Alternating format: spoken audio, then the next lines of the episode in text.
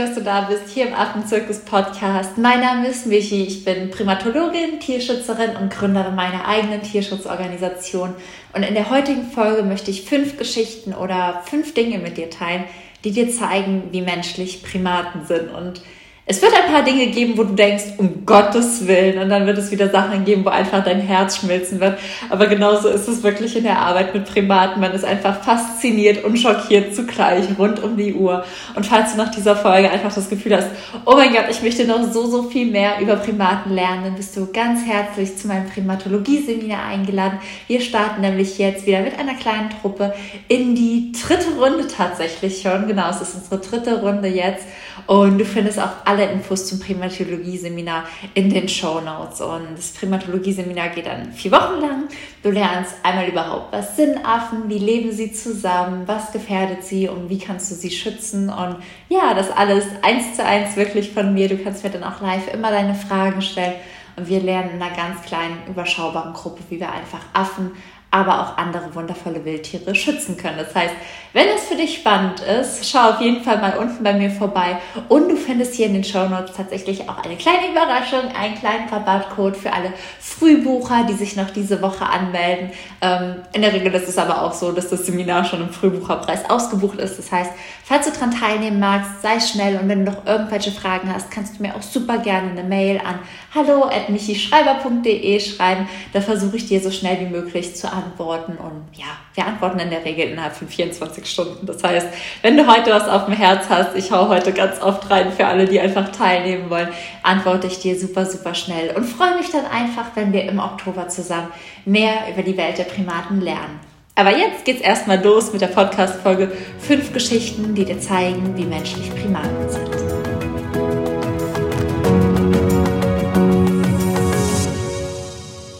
Ich glaube, wir alle haben schon mal diesen Spruch, Tiere sind so menschlich oder Affen sind total menschlich oder auch Primaten sind so menschlich gehört.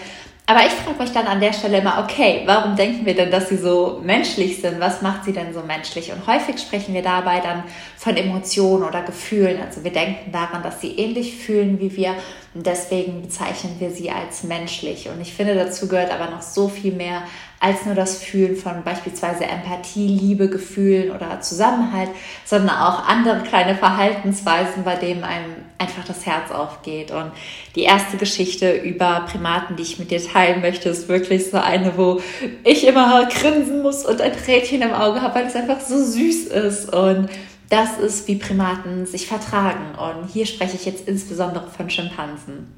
bei Schimpansen ist es so, dass sie nach einem Streit ein Friedenszeichen senden. Und ein Friedenszeichen ist ein Lächeln. Und du kannst gleich super gerne mal ähm, Schimpansen lächeln googeln. Das sieht wirklich so süß und so freundlich und so herzerwärmend aus.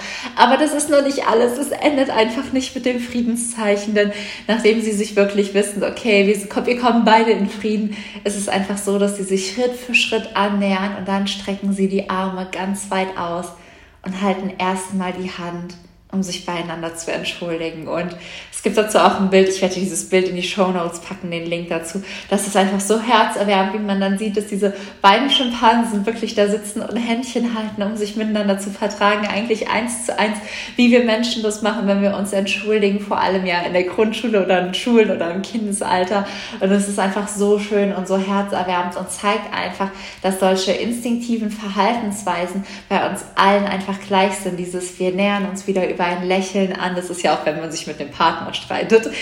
Wenn man dann irgendwann anfängt, doch zu lächeln, dann weiß immer einer von beiden, okay, der, der, der Streit, der Konflikt ist gerade beendet und dann dieses Händchen halten und am Ende auch in den Arm nehmen, sind auch einfach die Schritte, die Schimpansen machen, wenn sie Streitereien auf Augenhöhe beheben. Also lächeln, Händchen halten und in den Arm nehmen. Und das ist sowas, wo ich mir einfach nur dachte, wow, so schön, so berührend, so, so süß und so faszinierend zugleich.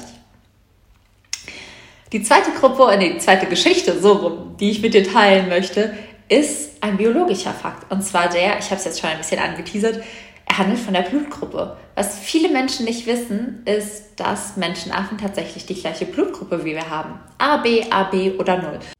Spannend dabei ist aber, dass nicht nur die Blutgruppe zum Beispiel, wenn man sich jetzt fragen würde, könnten wir dann auch einem Schimpansen Blut spenden, dass nicht nur der Rhesusfaktor der Blutgruppe relevant dafür ist, ob eine Bluttransfusion funktioniert oder nicht, sondern auch viele andere Dinge. Und auch wenn wir die gleiche Blutgruppe haben, unterscheidet sich unser Blut immer noch minimal und deswegen ist es tatsächlich immer noch nicht möglich, eine Bluttransfusion von einem Menschen zu einem Schimpansen zu machen oder beispielsweise von einem Schimpansen zu einem Menschen.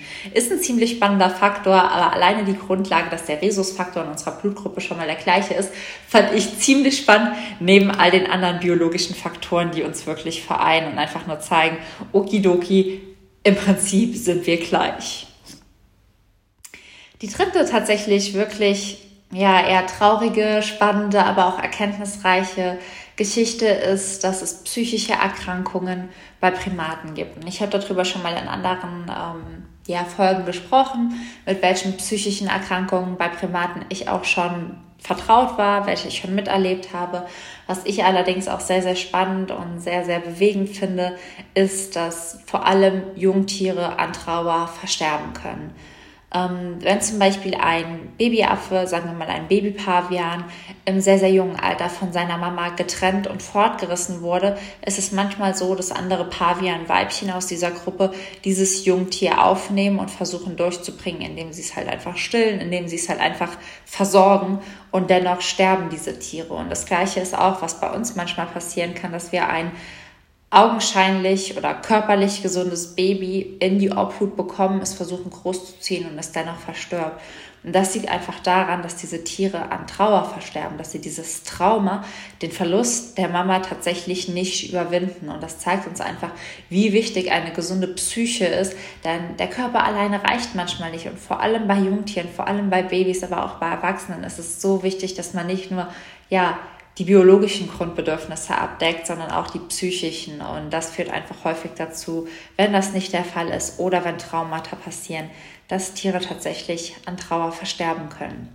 Ein anderer spannender Faktor ist auch der, dass Forscher festgestellt haben, dass vor allem Menschenaffen in Zoos oder Gefangenschaft unter Depressionen leiden. Das heißt, wenn sie ihr Leben lang in Gefangenschaft leben, Zoos ist jetzt nur ein Beispiel, aber die Haustierhaltung ist natürlich auch ein ganz krasses Beispiel, dass sie depressiv werden können. Das heißt, dass sie einfach, ja, immer traurig sind, sich zu nichts mehr aufrappeln, teilweise auch teilnahmslos in den Ecken sitzen und und und und und. Es kann aber auch zum Beispiel in Aggressionen enden. Das heißt, dass Tiere einfach sehr, sehr aggressiv sind und das ist auch was, was man häufig bei Kapuzineraffen erlebt, denen man dann einfach die Zähne zum Beispiel in Gefangenschaft zieht. Ein anderer Faktor, der spannend und traurig zugleich ist, ist Essstörungen. Es gibt auch einfach Primaten, die Essstörungen entwickeln. Das heißt, dass sie gar nichts essen, ihr Essen wieder ausspucken ähm, ja, alles, was wir halt eigentlich vielleicht als Magersucht oder Bulimie bezeichnen würden. Und daneben gibt es einfach auch selbstverletzendes Verhalten, einfach, dass Primaten anfangen, sich selbst aufzukratzen, dass Primaten anfangen, sich selbst zu beißen, ähm, ja, Aggressionen sich selbst gegenüber entwickeln. Das heißt, es ist einfach so, dass Primaten eine Vielzahl an psychischen Erkrankungen entwickeln können und sogar in ihrer Trauer versterben. Und das einfach mal zu wissen und dann zu wissen, was wir mit Primaten, aber auch so vielen anderen Tieren machen, die einfach genauso wie wir leiden, ist schon immer sehr, sehr krass zu sehen. Denn ähm, ja, es sollte uns die Augen öffnen, dass wir liebevoller mit der Welt und der Natur und unseren Mitmenschen umgehen sollten. Das ist so das, was der Punkt immer für mich bedeutet, dass es einfach nicht nur um uns geht, dass es auch nicht nur um uns als Menschen geht, sondern dass es als, um uns als Natur, als natürliche Wesen, als Wildtiere, was wir alle sind, geht. Wir alle sind irgendwo im Herzen Wildtiere und wir sollten uns alle einfach so lieben, wie wir sind, uns den Raum lassen, wild zu sein und niemanden einengen, denn das macht uns am Ende alle krank, inklusive dem Planeten, auf dem wir leben.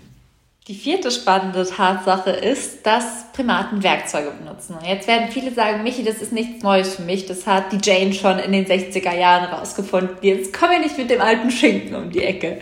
Tatsächlich ist es aber so, dass Primaten nicht nur Werkzeuge als solche benutzen, also mal einen Stein, um Nüsse zu knacken oder Äste, um Termiten aus Termitenlöchern zu holen oder Blätter, um, um Wasser aus dem Fluss zu schenken. Sie modifizieren diese Werkzeuge tatsächlich. Das heißt, es kann sein, oder es gibt Schimpansen, Truppen, die einfach die Spitze von Ästen schärfen mit Hilfe von Steinen oder ihren eigenen Zähnen, um sie als Pfeil oder Waffe zu benutzen.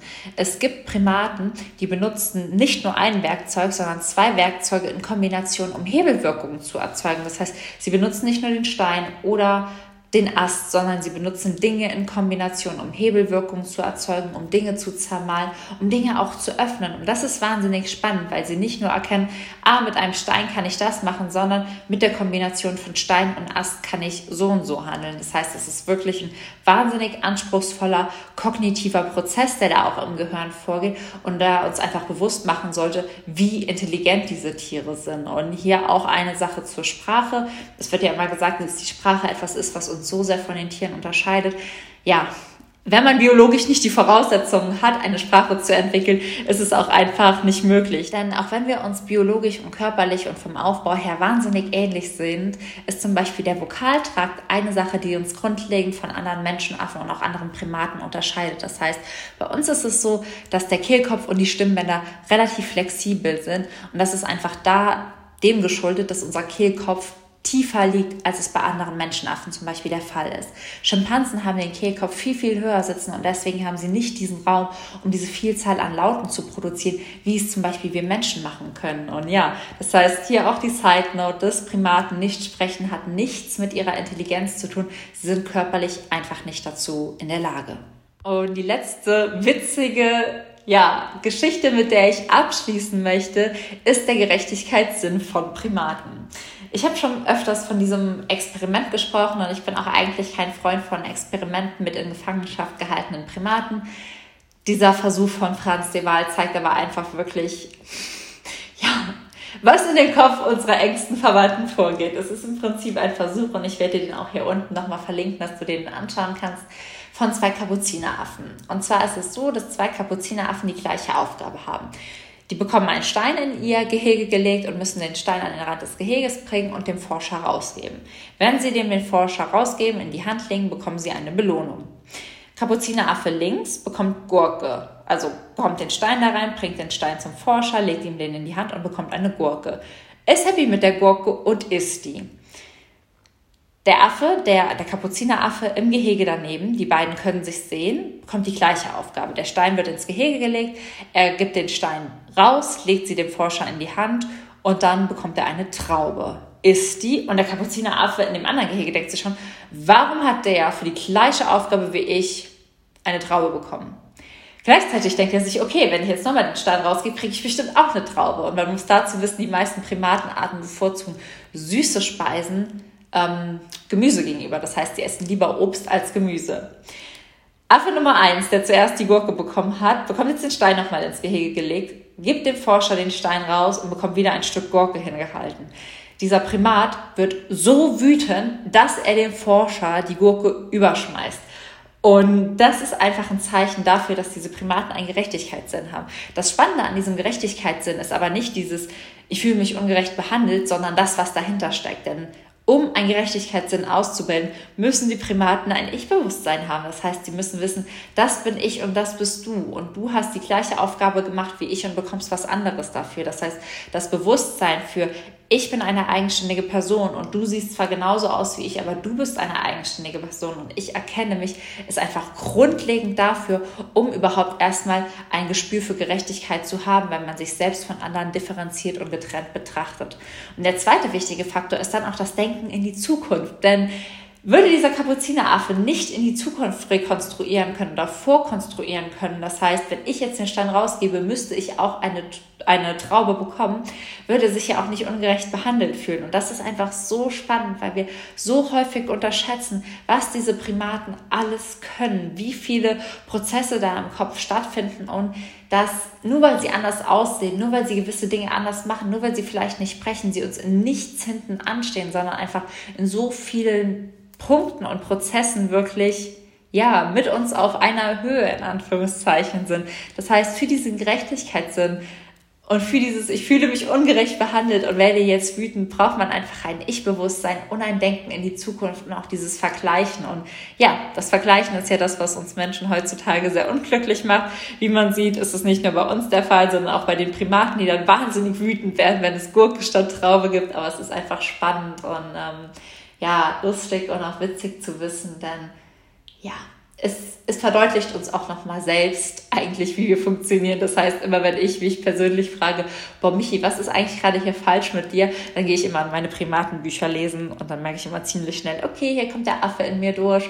Ähm, ganz grundlegend ist einfach das und das gerade in meinem Gehirn passiert und deswegen bin ich vielleicht gerade genervt oder wütend. Das heißt, ja, ich finde, man lernt auch immer wahnsinnig viel von dem Verhalten von Primaten über sich selbst und ähm, in den letzten fünf Jahren, beziehungsweise ich bin jetzt seit sieben Jahren mit Primaten am Arbeiten, seit fünf Jahren setze ich mich auch sehr mit Wissenschaft und all dem Fachwissen über Primaten auseinander. Und es hat mir einfach so viel über mich gezeigt. Es hat mir geholfen, mich so viel besser zu verstehen auf allen Ebenen, was die Biologie, was den Körper, was die Selbstannahme angeht, was das Verhalten angeht, was die Psyche angeht. Ich glaube wirklich manchmal, ähm, ja, Psychotherapie ist gut und wichtig, aber manchmal sollte man sich, glaube ich, einfach ein Primatenhandbuch zur Hand nehmen und dann würde man sich selbst auch schon viel, viel besser verstehen, als das vielleicht gerade der Fall ist. Deswegen bin ich auch so fasziniert. Deswegen teile ich auch dieses ganze Wissen so so gerne.